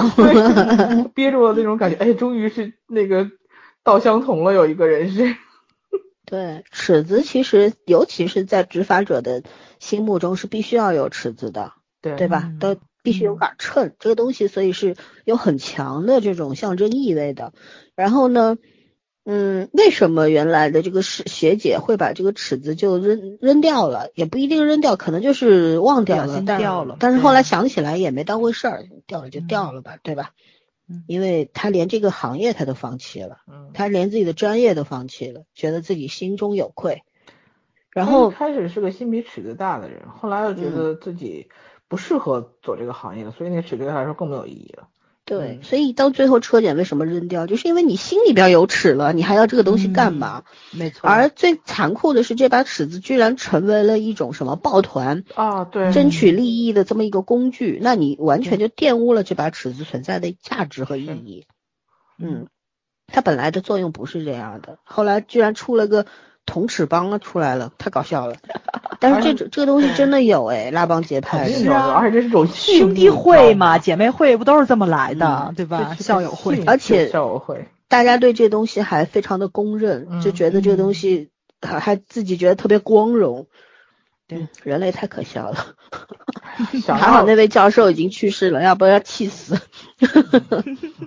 哦，其实他到最后也没有讲车检他们这一届的那那把铜尺到底给了谁？没有吧？他不是好像不是每一届都有吧？不是，是每一届都有。有就是车检为什么记和理检，就是因为那把尺子没给他是吧？没给他，他觉得他是最优秀的。对。而且这把一般来说都会给第一名，他是第一名，但没给他，所以他不知道给的谁。嗯。对，为什么没给他，也是值得我们去思考的。对对，嗯，他也许那会儿只是成绩优秀。对，就是如果他是一个就是特别刚硬的、缺乏人性观察和同理心的这么一个检察官的话，教授未必会觉得他是一个好的检察官，而只会觉得他是一个合格的检察官而已。对，是个优秀的专业人才，只能是这样说。嗯嗯，对。情理法，你必须心中都得有，你才能才能成为一个好的执法者。而且，为什么这个尺子会落在李简手里？我觉得也很有象征意义。你看，嗯，他从头到尾这个尺子不就是轻描淡写的，其实就是不 care。对，是奠定。我觉得是这其实是就是我不知道是小说情节改编的，还是后来加进去的。如果是小说情节改编的话，我觉得这就是这就是作者的一个态度。就李简是这个片子里最中最中正的一个一个标志。嗯。嗯，他可能看上去特别蠢、傻、中二、空想主义，但他也很中正啊，他不会被任何外面东西去影响。所以说他是光嘛，嗯，对吧？嗯，光只有通过障碍物才会折射，但是它本身是直的。所以他虽然不够优秀，但他确实是这个象征，一种精神，对。对吧？嗯，精神是必须是一个前提，方法方式。是后可以后是手段，对。对，嗯，人不能缺了那个最基本的东西，嗯，要不就歪掉了，对。这个故事也可以讲的，没有这个电视剧可以讲的内容部分太多了。呃，我我是看到越往后看越觉得这个，不管是小说作者也好，还是编剧也好，太厉害了。就是他们有一个共识是什么呢？就是我觉得最大的。呃，当然，优势是在于小说本身肯定很牛，对对吧？要不然 JTBC 也不会买过来。但我觉得，这位现役的检察官，他其实前面都是，嗯，一直在铺垫。虽然说是一个案子一个案子是独立的，但其实一直是在铺垫。他铺垫什么呢？铺垫人一个学会成为更好的人的这么一个过程，对吧？在讲法的公正性。什么是程序正义？什么是事实正义？等等，他要讲东西内容特别多。可是当我看到，嗯，就是李检和车检打赌，然后去找那位学姐的时候，那个我忽然恍然大悟，就觉得其实他把要说的东西都集合在最后两集里面。这是一个剧的真正的高潮。第一个高潮就是去找学姐，学姐就是那种云淡风轻的给他们讲了一个自己的前尘往事。心路历程，我相信学姐在看到他们两个人的时候，内心可能也有一点点的波动，觉得我是不是真的可以放弃了？其实做过检察官的人，后来去做律师也是不是不可以的，所以也留下了一种可能性，也许学姐经过他们两个人的到访之后，又重燃信心，回到法律界了呢？对，对吧？去弥补过错总比逃避好吧？嗯，对吧？毕竟也是一个有本事的人，这是一个点，我觉得是小说作者对自己的一种提问，或者是提问之后的一种给出的一种答案，只不过他没有把那种必然的结果写出来，而是留给了观众或者留给自己一个思考的空间，这是一个，还有一个就是最后。呃，原支厅长和这个李简之间的这一次交锋，包括把他放回来，这个我们在上期节目里聊过了。但是我是觉得，我我也说了，我最喜欢的人物就是这位支厅长，太强了。我那天说说了一半，后来圈圈帮我接上了，我今天再说一说一下，我就觉得我我那天不是说我一开始的时候并没有太关注他，也没有太喜欢他，嗯，我是到他。开始十一集的时候，我在再看到说到最后，他把这个他的在那个位置上的坚持和方式，然后再倒回到他当年当时游了二点八里，二点八海里了，还是二点八公里啊？一路上挖着这个牡蛎吃，然后坚持补充体力，回到岸上的时候，就才那个时候才恍然大悟，说哦，原来他一开始就是这样的人。嗯，那天全全全补充了，所以我就没有说，今天再强调一下。但是从这一点上，我也看到了作者的一种态度，就是作为法律人也好，作为任何一个领域的人也好，当你处于基层到后来手握了一点权利，有限的权利的时候，你思考问题的方式、维度、角度都是不一样的。那这个时候，你要的是别人的理解，还是自己的坚持呢？我觉得。咱们就以执法者、以检察官来举例，一个人在这个行业里待了很久之后，一定会迷茫的。就像他当时为什么写支厅长宁愿降级，从支厅长变成部长，也要坚持下去做法呃做检察官，我觉得就是对自己的一个一种肯定，就是作者对自己有过了反省之后的一种肯定，就是我已经干了十八年了，我要不要再继续下去？干了十八年又是大检察厅的人，你想想看，他这个资历也是很吓人的，嗯，对吧？嗯，然后他如果出来写写小说，我估计他活下去也是挺滋润的，或者说是他的那个次长，那个那个次长是缩影中的他呢。我觉得那个就是这个支厅呃，这个支厅长就是他自己，嗯，我觉得就代表他自己。然后那个学姐是他的另一个面，我觉得他就是那种在这个行业里面已经看得透透的了。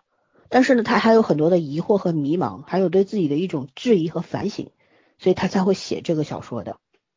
他把这么多年、十八年在这个行业里看到的方方面面啊，人性的冷暖、善恶，他都把它编在一个故事。我相信他这个小说一定写了蛮长时间的，精雕细琢之后产生的一个作品，非常的平衡。对，很有，我觉得挺挺牛的这个人。然后，然后我也相信说，像他这样。这么好的资历的一个人，如果说他现在不干检察官了，我估计你像两千年毕业的，也就比我们没大几岁啊。嗯，大学毕业的，或者估计也就大五六岁吧，现在也就四十几，没到五十。嗯，对，这么一个年龄黄金时代，对于一位男性来说，如果他这个时候放下检察官的身份，投入到律所，他一定会进行韩国最好的几个所。嗯，然后大展前途，赚很多钱，因为因为他有门路，有资历，有关系网。对，但是他为什么还是让支厅长来说出了他内心的那些话？就是我支厅长干了二十五年了，可是我觉得我还是一个不合格的检察官，所以我要重新来过。他又给了支厅长一个机会，爬到了这个特别调查团的团长的位置上。我我是觉得很开心，呃，就是很很奇妙的一件事，可能就是作者在创作这个故事故事的时候。他也许没有想到后面那么远，他也许在写支厅长这个人物的时候，他只是想把自己的想法写出来，嗯，一个观察者的角度。但是到最后，为什么会写到支厅长上了团长这个位置的时候，我觉得应该是在创作的过程中产生的一种转变，对吧？现实当中也许他实现不了，可是他要通过这个角色在不同位置上的思考和做事的方式。对自己提出一种一种审视的目光，所以就当我看看到这个剧本的时候，我真的哎呀，看到这个剧的时候，就特别渴望能够看一下小说或者剧本，就想看看这个作者到底写的到底是怎么写的，然后他到底是不是要比这个电视剧里面表达的更深层次。你去学韩语买小说看吧。他写成英文的也行啊，我凑合也能看看嘛。韩语我是真的不认识啊，那字儿我一个都不认识，说跟画花似的。我对那个字儿过敏，我真的看不懂。嗯，对。OK，好吧，我们聊聊女主的变化，其实也没什么好聊的。都都已经聊过，都聊差不多了。嗯，对对，那我们就最后聊最后一个问题吧，就是通过这部剧，你如何解解读“平凡的生活与不平凡的信念”这句话？来，我们请理想主义者早儿先说。这是干好自己的事情啊，干好自己的每一件事情，对啊，我觉得这这里面所有人都有做到，不管他们的方式是怎么样子的，站在什么样的立场跟角度，但是他们都去践行这句话了，就是做好当下的事情，在什么位置就做什么事情。其实我觉得最后知厅长跟李简的在办公室那场对话是最触动我的。嗯，就是李简也明白支厅长的怎么说，他的做出的那个为什么要做出那个选择，他也理解，但是他还是觉得目前自己在自己的这个位置上，他也要做出他自己的一个选择，但是他的选择是什么样子，他也要拿给支厅长，他要摆出自己的态度。对，所以我觉着，嗯，呃，就大家可能都很好的。去遵从了自己的内心吧，然后也对得起自己的信仰。嗯嗯，说起来容易，但是我觉得做起来还是挺难的。尤其是越平凡的生活，其实做起来越是很难。大家都觉得事情很小嘛，我退让一步，妥协一下，或者说我软弱一点，然后无伤大雅。但是很多时候，可能就是这些小事情，一步一步的就摧毁了你心里面比较坚守的东西。对，嗯嗯，时间呢？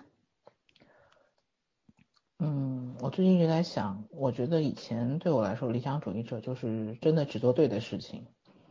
然后我现在会觉得，可能把你做的所有的事情都做对，或者是做到底，其实才是理想主义者。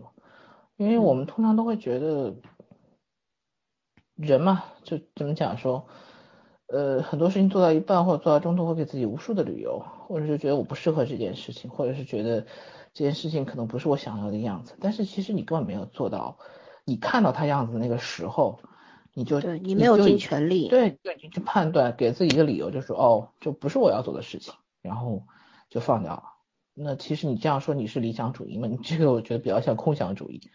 对，嗯，所以大部分理想主义者真的不是说只做对的事情。而是把眼下你做的所有的事情都坚持做到底。当然，我不说做坏事啊，做坏事的话，那个就就就算了。嗯，就是我我我见过的，真的有这样的理想主义者，就是你可能没有感觉到他他在做什么，他做任何事情的时候，他也不是那种大张旗鼓的要跟所有人说一下我我去做了。但是通常他做完结果的时候，你会很惊叹，一样的过日子，为什么人家就就。最后所有的事情都实现了，其实就是因为他的理想主义就是真正的把自己的理想去实现了。嗯嗯，这才是理想主义者。遇到困难是必然的，如果遇到困难就跑了，不坚持，不尽全力，那真的只是空想主义。嗯，就我是一直觉得什么叫洒脱呢？洒脱不是说老子不干了，而是。我即便知道这个事情它有多险恶，这里边会接触到多少肮脏的东西，可是我就是要尽全力把它做到我想做的那个程度。嗯，如果做不到的话，我也尽全力去改变它，让大家其他的人能够去接受我的做法，接受我的理念。对，对，嗯，我我我来理解这句话，就十六个字：甘于平淡，但是要仰望星空。不是脚踩泥泞啊，大家都在泥地里边，没有这句话，没有没有什么意义。说脚踩泥泞，而是甘于平淡。一个人要学会甘于平淡是非常非常难的。嗯，啊，所谓理想主义也好，空想主义也好，都是不甘于平淡的。但是后半句是你要仰望星空，就是因为即便你生活的非常非常的普通，嗯，生活也没有。有钱人或者有有地位的人那么奢华，没有活成电视剧里的样子。对，但是即便你就是天天啊一饭一食吃的特别简单，然后生活也没有什么起伏，可是你内心那团火不能灭，对吧？还有八个字什么呢？就是低调做人，高调做事。嗯，低调做人，真的这句话是我很小的时候我二爷爷告诉我的，做人要低调，做事儿要高调。嗯，我也是很久之后才明白这句话什么意思。今天就送给各位听众，大家好好去想一想这句话到底是什么。对，因为嗯，在我看来，就是假使说你没有什么本事，可是就是喜欢唱高调，对吧？然后喜欢喜欢喊口号，然后喜欢不是喜欢是习惯，依赖于别人来达成自己的目的，那都不叫低调做人，那叫枉为人，因为你没有作为一个人真正的决心。嗯，然后呢，高调做事是什么呢？我做了这个事情，我要尽全力，这就是一种高调。因为你尽全力的过程当中，一定会遇到非常非常多的阻碍，可是你还要继续下去，那必然会高调，必然让很多人更多的关注你，对不对？对。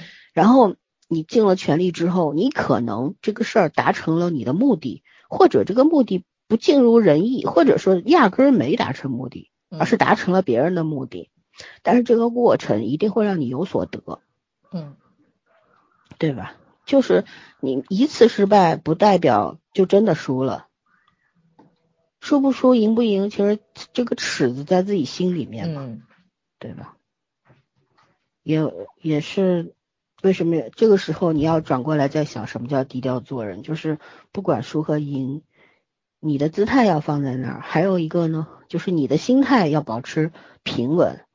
保持一个健康的状态，不能因为自己有了一些成就就傲娇，而你就看不得别人。其实就是给你自己做的，跟别人有什么关系呢？你做任何事情都是为了自己，嗯，这样想就对了。就就像现在大家都唱高调，全国都在救武汉，错了，救了武汉就就等于救了你自己，你是在自救，你不是在救人。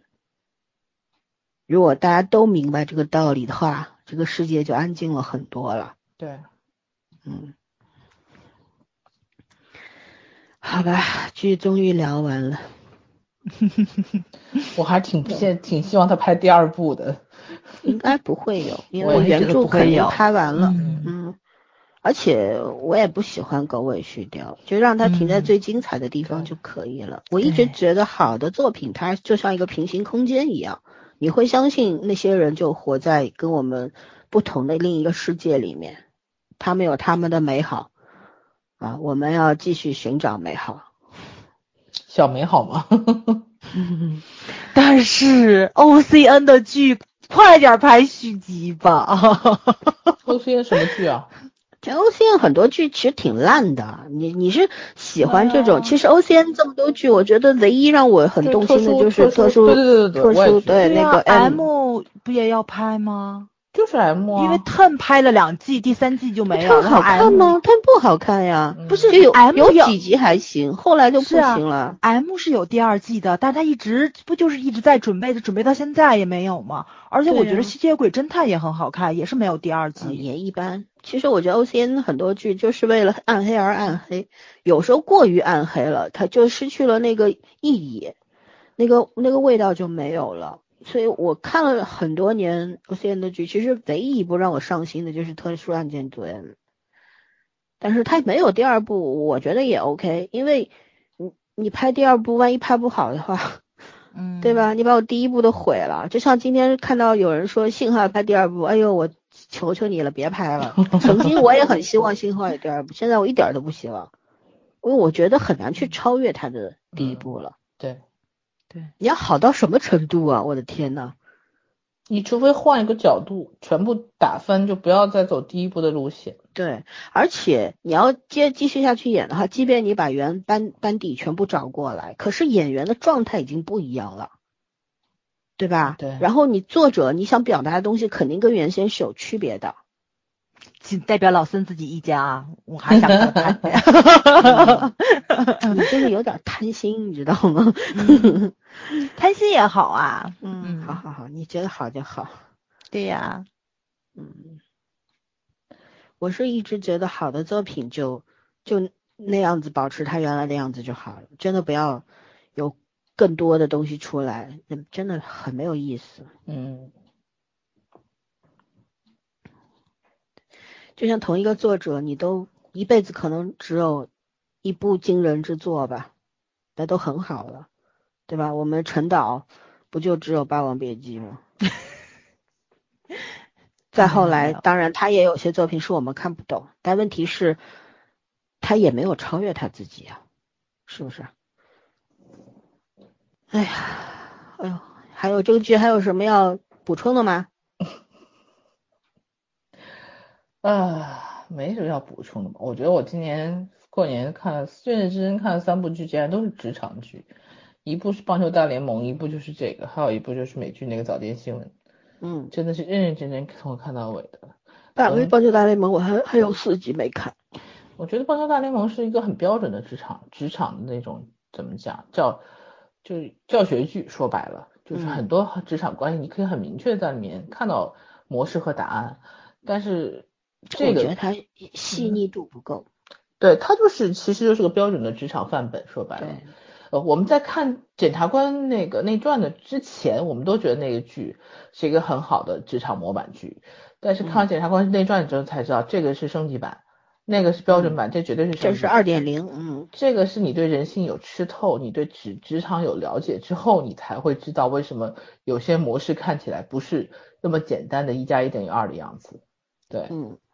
然后，棒球大联盟就是热血嘛。可是我觉得就是一直这种热血状态呢，我就会有点起腻，你知道吗？就会觉得我好像看不看都没有什么大的区别。导演带着你到最后来全体起立鼓掌，就那种感觉。对，但是我不喜欢这种感觉。我我喜欢的是《检察官内传》这种，大家步步步推进，然后就是有招胜无招。无招胜有招的那种，所以一开始的时候你会觉得，你说啊，这个结尾你会有点小失望，是因为就是我们看剧的习惯告诉你该高潮了，然后他把这高潮突然收掉了。没有没有没有，我不是因为这个，我是觉得小说，我为什么一直说我很好奇小说是怎么写的结尾？我一直觉得电视剧其实把那个小说的力度给减轻了。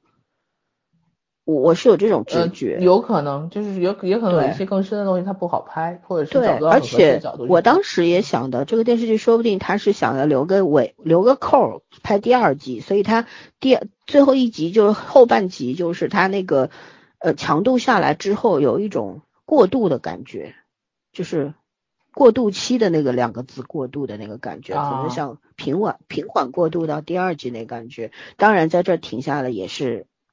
极有可能的，所以他可能会有两种考虑，一个是给了一种未来的可能性，还有一个就到此为止了也是 OK 的。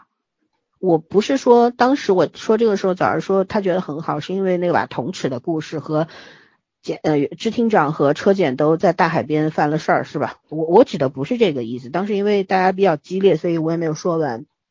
我觉得就是嗯，我我觉得那种力度的。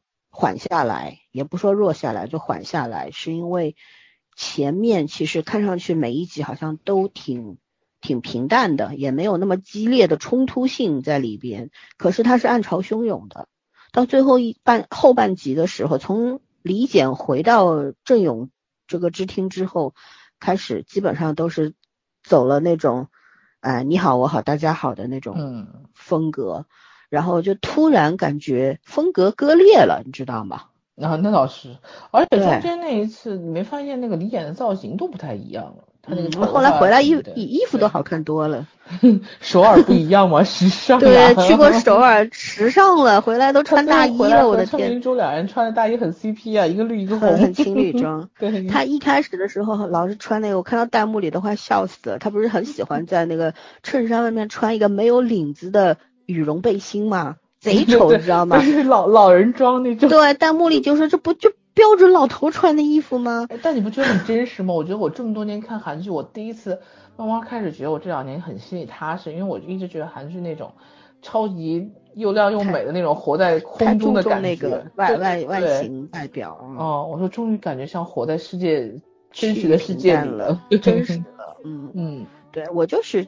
觉得那种风格的割裂感，就是我当然觉得大团圆好了，可是大家都知道这条路是不可能团圆的。检察官这个这个职场也是不可能风平浪静的。这个行业不可能风平浪静。对我不是说一定要他到最后又突然扎一个大案子出来或者怎么样，而是觉得以我不能够想象更好的方式是什么，因为我不是编剧，我不是干这个行业的。可是作为观众，我有一种情绪上面的那种。共鸣，它突然没有了，突然风和日丽了，这个让我有点不太能接受。我理解他，可是不太能接受，所以我我一开始就是说我不太喜欢这个结局嘛。太他肯定是收了，但是我觉得这也就是说他影射了车检他们最好的一个呼应吧，这样扣上去还可以勉强说得通，嗯，也比较受人欢迎嘛，对对吧？嗯，小儿呢？还有什么要补充吗？嗯，没有了。啊、嗯，那就这儿吧，到这儿吧。嗯，讲完了，有空再看一遍。是要看，这这个剧，这个剧能学到特别多的东西。好，晚安。叫你